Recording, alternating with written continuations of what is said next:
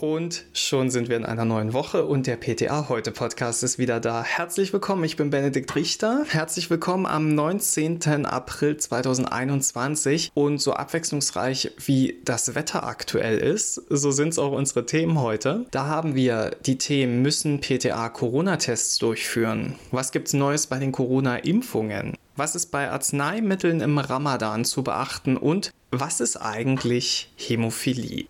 Hallo, schön, dass ihr wieder da seid. Eine Sache vorneweg, die ist mir sehr wichtig. Einige von euch warten noch auf ihre Fortbildungszertifikate und ich bitte euch da noch um ein bisschen Geduld. Die sind alle da. Nichts davon ist verloren. Die Übertragung dauert nur noch etwas und spätestens am 1. Mai sind die dann auch wieder für euch da. Letzte Woche da war auch noch was los, denn da war der letzte Tag für Berechtigungsschein 2. Die Coupons für die FFP2-Masken, die sind jetzt ausgelaufen und vorbei. Und wir harren der Dinge, die da kommen. Auch wenn einige Kunden schon fragen, wird es da eigentlich nochmal welche geben, wissen wir noch nicht. Wir warten es einfach ab. Ich war letzte Woche im Museum und da brauchte ich natürlich einen tagesaktuellen negativen Antigentest. Also natürlich ab ins Testzentrum, Stäbchen rein, raus, Ergebnis per Mail bekommen. Super easy. Meine Apotheke testet bisher noch nicht, aber ich weiß, dass viele von euch das schon machen und zwar schon seit vielen, vielen Wochen oder ihr wart teilweise sogar die ersten Testzentren überhaupt in eurer Region. Das gute Beispiel, das äh, das hat gewirkt, gefruchtet. Viele ApothekeninhaberInnen, die ziehen jetzt nach und bauen ebenfalls Testzentren auf. Und für den einen oder anderen stellt sich hier die Frage, wie riskant ist das für mich? Also werde ich jetzt eigentlich auch vorher geimpft, bevor ich so nah an Menschen rangehe? Und kann mein Arbeitgeber mich dazu zwingen zu testen? Ja, und genau das besprechen wir jetzt mal. Nun, man könnte denken, PTA sind ja für Corona-Tests eigentlich gar nicht angestellt. Das Tätigkeitsfeld regelt ja das Berufsbild und der Arbeitsvertrag. Wenn ihr also laut eurem Arbeitsvertrag ausdrücklich als pharmazeutisch-technische Assistentinnen und Assistenten eingestellt seid, dann müsst ihr alle zum Berufsbild gehörenden Tätigkeiten ausführen. Die ADEXA-Rechtsanwältin Minu Hansen sagt, dass sich aufgrund der geänderten Regelung im Infektionsschutzgesetz durch die Corona-Verordnung auch die Berufsbilder des pharmazeutischen Personals geändert hätten. Das heißt, PTA können neben Approbierten und Pharmazieingenieuren nun auch verpflichtet werden, Testungen durchzuführen. Corona-Tests zählen also zu den pharmazeutischen Dienstleistungen und somit zum Berufsbild der PTA. Das heißt, ihr könnt euch also, falls keine Einschränkungen gesundheitlicher Art vorliegen, dieser Aufgabe nicht entziehen. Ja, soweit so gut, aber macht das Spaß? Ist ja eine berechtigte Frage. Die Bundesvorsitzende des BVPTA, Frau Carmen Steves, die ist selbst PTA und die hat sich ebenfalls dazu geäußert. Mal aus Sicht einer PTA. Sie sagt, dass diese Arbeit zwar stupide sein kann und die anderen pharmazeutischen Dienstleistungen, wegen der wir unseren Beruf ja eigentlich mal ergriffen haben, in den Hintergrund geraten können. Aber sie sagt auch, sie sieht die hohe Wertschätzung der Kunden und den dadurch sichtbar gewordenen Anteil von PTA in der Pandemiebekämpfung. Sie ist überzeugt, dass diese Tätigkeit dazu beitragen kann, die Wertschätzung des PTA-Berufs zu fördern. Und sind wir mal ganz, ganz ehrlich, die pharmazeutische Beratung ist seit Corona eh sehr Corona-bezogen. Und die hat halt auch nicht mehr das Ausmaß von früher. Also, warum an früher klammern, statt nach vorne zu schauen? Wenn PTA eine Eigenschaft besitzen, dann ist das ja wohl Arbeitswillen und Flexibilität, oder? Jetzt hat aber der ein oder andere vielleicht Bedenken bezüglich des Eigenschutzes. Da kann ich euch sagen, dafür sind eure ArbeitgeberInnen verantwortlich. Die Apothekenleitung muss geeignete Räumlichkeiten zur Verfügung stellen, die separat betreten werden können. Die zu testenden Personen müssen symptomfrei sein und sich vor dem Betreten der Räume die Hände desinfizieren. Außerdem müssen sie einen Mund-Nasenschutz tragen und der darf erst auf Anweisung der testenden Person abgenommen werden. Ganz kurz nur zum Stäbchen rein. Bei vielen Apotheken habe ich gesehen, dass sie auf ihrer Homepage sogar schreiben, bitte tragen Sie eine neue FFP2-Maske, denn da ist manchmal echt gruselig, was die Leute da so im Gesicht tragen. Den testenden PTA muss ausreichend Schutzkleidung zur Verfügung gestellt werden. Das heißt, eine testende PTA trägt Schutzkittel, Einweghandschuhe, FFP2-Maske und Schutzbrille bzw. Visier. Außerdem muss das testende Personal ausreichend geschult werden. Nach den Vorgaben der Bundesapothekerkammer wird ApothekenleiterInnen sogar geraten, den Kreis der Testenden möglichst klein zu halten, um das Infektionsrisiko zu minimieren. Und Schwangere oder Personen mit zu pflegenden Angehörigen sollten ausgenommen werden.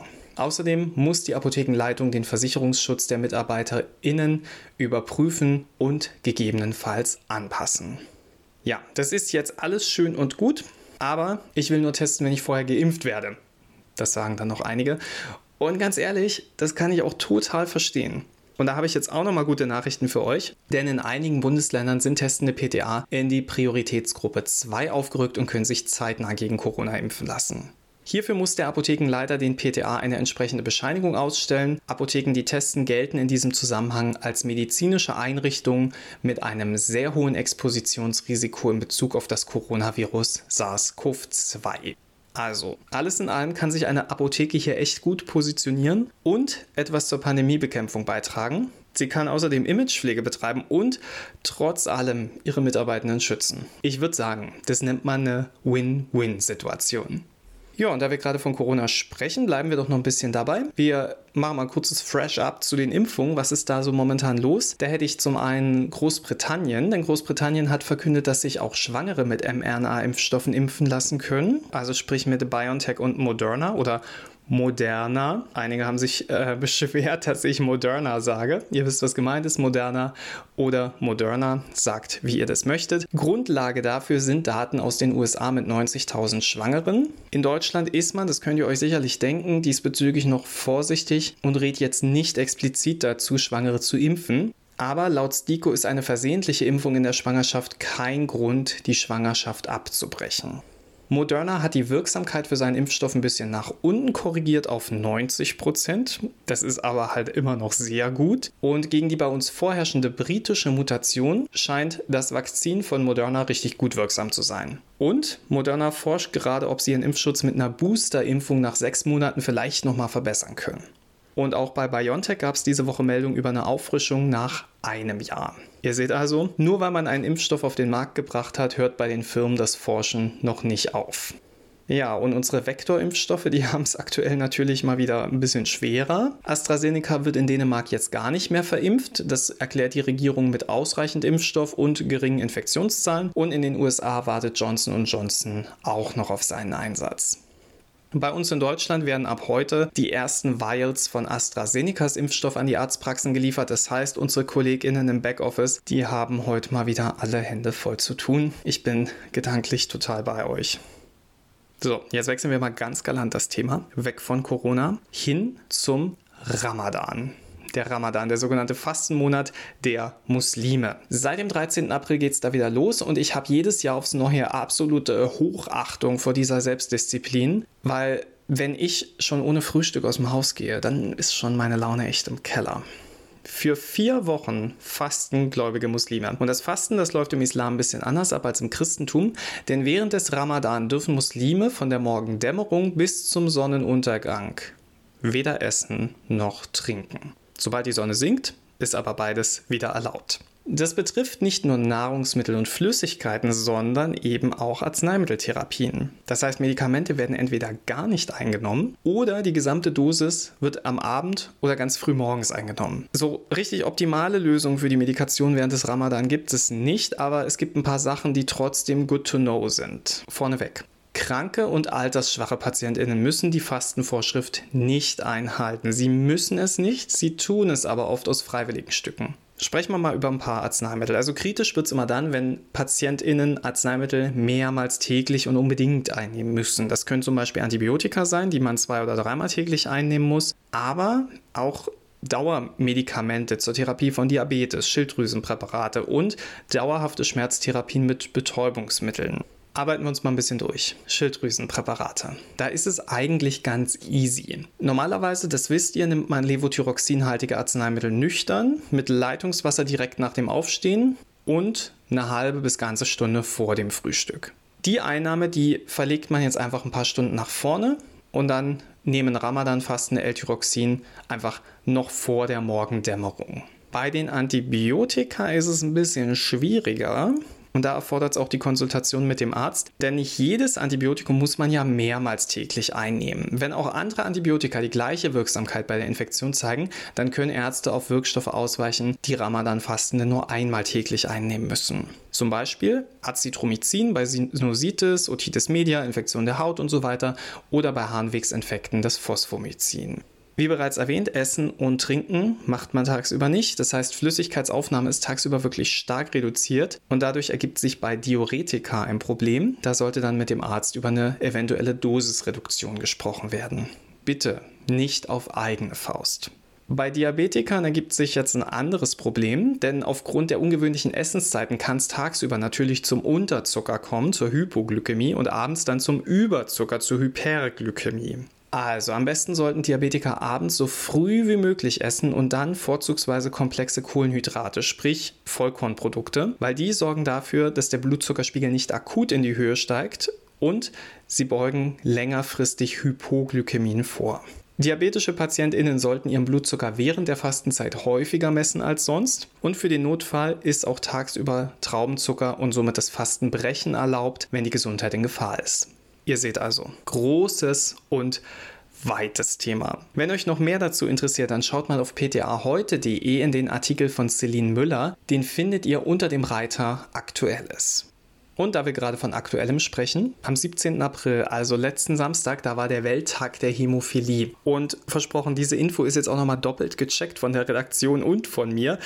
Denn letzte Woche, da habe ich euch zum Welt-Parkinson-Tag ein falsches Datum genannt. Es war meine Schuld. Es tut mir wirklich leid. Sorry nochmal an der Stelle für die Verwirrung. Einige von euch wissen, plaudere ich jetzt mal wieder aus dem viel besprochenen Nähkästchen.